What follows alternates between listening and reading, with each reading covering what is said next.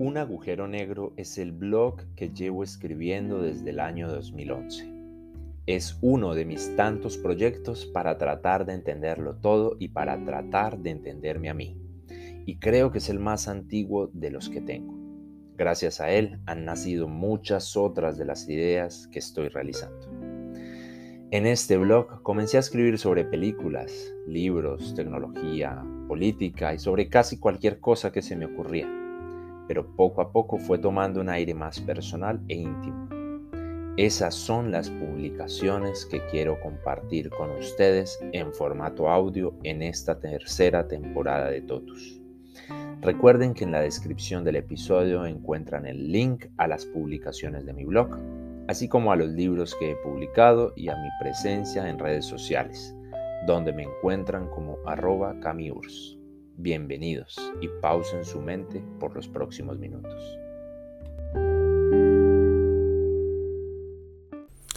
Bienvenidos al episodio número 40 de Totus en su temporada número 3.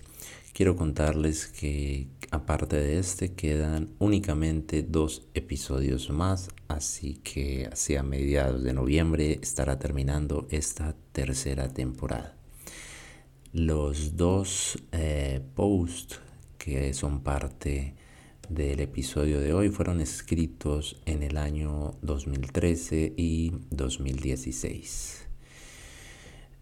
uno de ellos fue elaborado como parte del libro que en ese entonces iba a publicar mi primer sensei José Noé García contando su vida en el karate. A propósito, un saludo y un agradecimiento a aquellos que me han permitido construir conocimiento y construir una vida relacionada con el karate, como son José Noé García, Andrés Restrepo y Elin, quien fue mi maestra y amiga durante los últimos dos años en el dojo Kokoro. Un saludo para ella, para Germán, para Anaí y para todos los alumnos de Cocoro en Bogotá. Comenzamos. 2016. Cuando en una conversación entra el tema deportivo, lo primero que piensan es que juego baloncesto por mi estatura. Entonces les digo que no, que de hecho no me gusta mucho tal deporte y no soy bueno jugándolo y que en realidad mi actividad física principal actual y desde hace muchos años es el karate. En ese instante piensan que soy una especie de peleador malabarista que trepa paredes como Jackie Chan o como Jet Li. O también pueden pensar que mantengo rompiendo ladrillos, que mis nudillos son indestructibles y que no le tengo temor a nada que soy la perfecta compañía en caso de un robo y que deben tener cuidado conmigo, pues puedo ser alguien muy peligroso. Creo que esto está nada más alejado de la realidad. No soy un experto en la historia y la filosofía del karate, pero sí leo e investigo constantemente acerca de este, de su origen, de su significado y sus aplicaciones. Y si de algo estoy seguro es que el karate va mucho más allá del fortalecimiento físico como tantas otras actividades, especialmente artes marciales.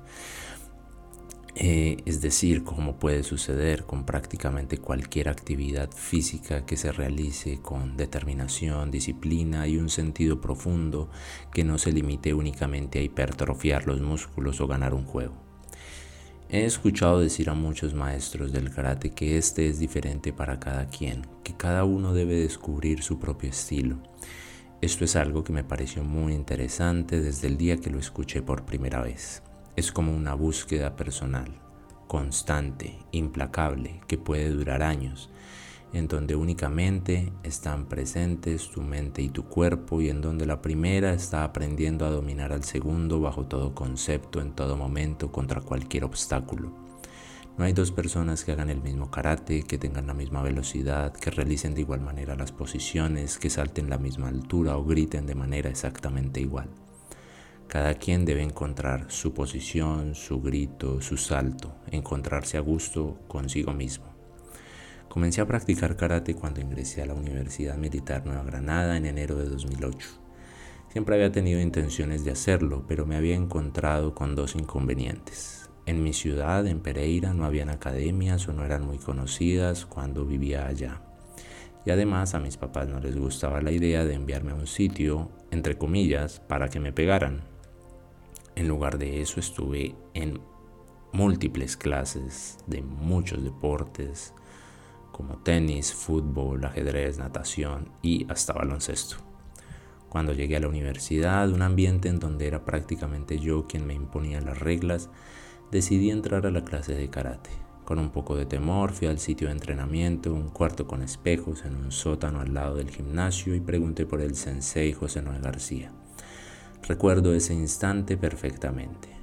Con un compañero y amigo que también era de Pereira, Daniel Mora, y que por las casualidades de la vida estaba estudiando conmigo la misma carrera en la misma universidad, quien también estaba interesado en la clase de karate.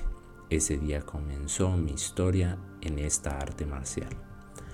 Después de esa tarde vinieron muchos días de entrenamiento, aprendizaje de posiciones, palabras nuevas, sonidos, rutinas, ejercicios dolorosos, la compra del karategi, que es posiblemente una de las más grandes emociones de un alumno nuevo, la presentación de exámenes y la participación en torneos. Y de manera increíblemente rápida pasó el tiempo y acabé de estudiar en la universidad. Mi participación en torneos de karate cesó y ahora lo practico para mí nada más, no para ganar medallas, fascinar o sorprender a otros o defenderme de las personas, más bien para defenderme de mí mismo. El karate te sirve a ti para muchas cosas, tú eliges para cuál, pero considero que la más importante es encontrar la paz en la relación entre ti y el mundo. Tal cual como dice el Doyokun, practicando karate se busca perfeccionar el carácter. ¿Qué es el carácter? Es cumplir las promesas, por simples que sean, algo prácticamente olvidado hoy en día. Es tener fuerza de voluntad, es tener disciplina. Practicar karate es desarrollar la tolerancia, tener paciencia, comprender a las personas, tener valor, tener coraje, pero saber en qué momento parar y rendirse, si está en peligro la vida. Practicar karate es conocer los límites de uno, saber el daño que se puede realizar con un simple golpe, aprender a controlar la fuerza, la ira, el odio, expulsarlos de maneras que no impliquen lastimar a otras personas. Ser karateca es un continuo camino que no acaba nunca. Se puede ser cinturón negro, décimo el máximo nivel, pero aún se siente que hay cosas por conocer y por descubrir. El ser karateca no es únicamente cuando se tiene puesto el karategi y se está entrenando en un dojo. Se es karateca todo el tiempo, en todo lugar, con cualquier persona, bajo cualquier circunstancia. Porque tú conoces el poder que llevas contigo, el daño que puedes hacer o el beneficio que puedes lograr. Ser karateca es un estado mental más que físico, es conocer cada vez más el sentido de la vida. La vida es como el kumite, es un lapso de tiempo en el que tienes que luchar, emplear tus fuerzas para salir victorioso y debes jugar con inteligencia, no solamente con rendimiento físico. Debes aprender a conocer a tu oponente, llevar tu ritmo para no cansarte muy rápido y poder, aguantar el tiempo necesario, teniendo siempre los brazos arriba. Finalmente, ser karateca implica ser bondadoso y querer transmitir tu conocimiento a otras personas. El karate do es un arte marcial que, bien explicado, comprendido y entrenado, forja lazos muy fuertes entre sus practicantes y se siente como un complemento muy necesario para la vida. El karate no se practica únicamente, también se lee, se observa, se escucha y se siente y se debe aprender a realizar todas estas acciones con el objetivo de tener una comprensión más profunda del mismo. Ser karateca en definitiva es entender la fragilidad y belleza de la vida. 2013. Leyendo un libro de karate llamado Karate Guía Básica para conocer este arte marcial del escritor Sante Smith, encontré varios fragmentos y frases que me llamaron la atención y que quisiera recordar dejándolos consignados en este blog como la superficie brillante de un espejo refleja todo lo que está ante él y un valle tranquilo lleva incluso pequeños sonidos, así debe el alumno de karate vaciar su mente de egoísmo y maldad en un esfuerzo por reaccionar adecuadamente a cualquier cosa que pudiera encontrar. El fin último del karate no es la victoria o la derrota, sino la perfección de la personalidad del participante. Este es el significado del karate. Es la actitud y el estado de ánimo lo que frecuentemente decide el resultado de cualquier batalla. El karateca trabaja para tomar la acción apropiada en cualquier situación y siempre con cortesía. El gran desafío para el individuo es mantener el autocontrol frente a cualquier acontecimiento. Reducir al enemigo sin luchar es la habilidad más grande. El karateka bien entrenado desarrollará la energía y el equilibrio internos y aprenderá a tener benevolencia y compasión.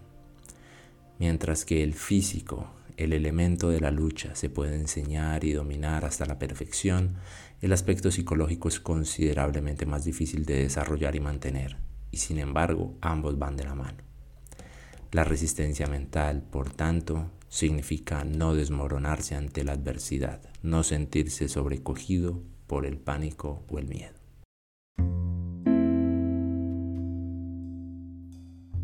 Si lo que acabas de escuchar te suscitó alguna reflexión, comentario, pensamiento o idea, me gustaría mucho que me lo hicieras saber a través de alguna de las redes sociales en las que me encuentro, como Twitter, Instagram o Facebook. También compartir o recomendar este episodio o mi podcast me sería de gran ayuda para poder seguir dando rienda suelta a mi imaginación en cualquier formato, texto, audio, fotografía, video o ilustración. Recuerda que en la descripción del episodio encuentras el link a mi blog, a mis blogs y a mi presencia en redes sociales donde aparezco como arroba camiurs. Hasta pronto.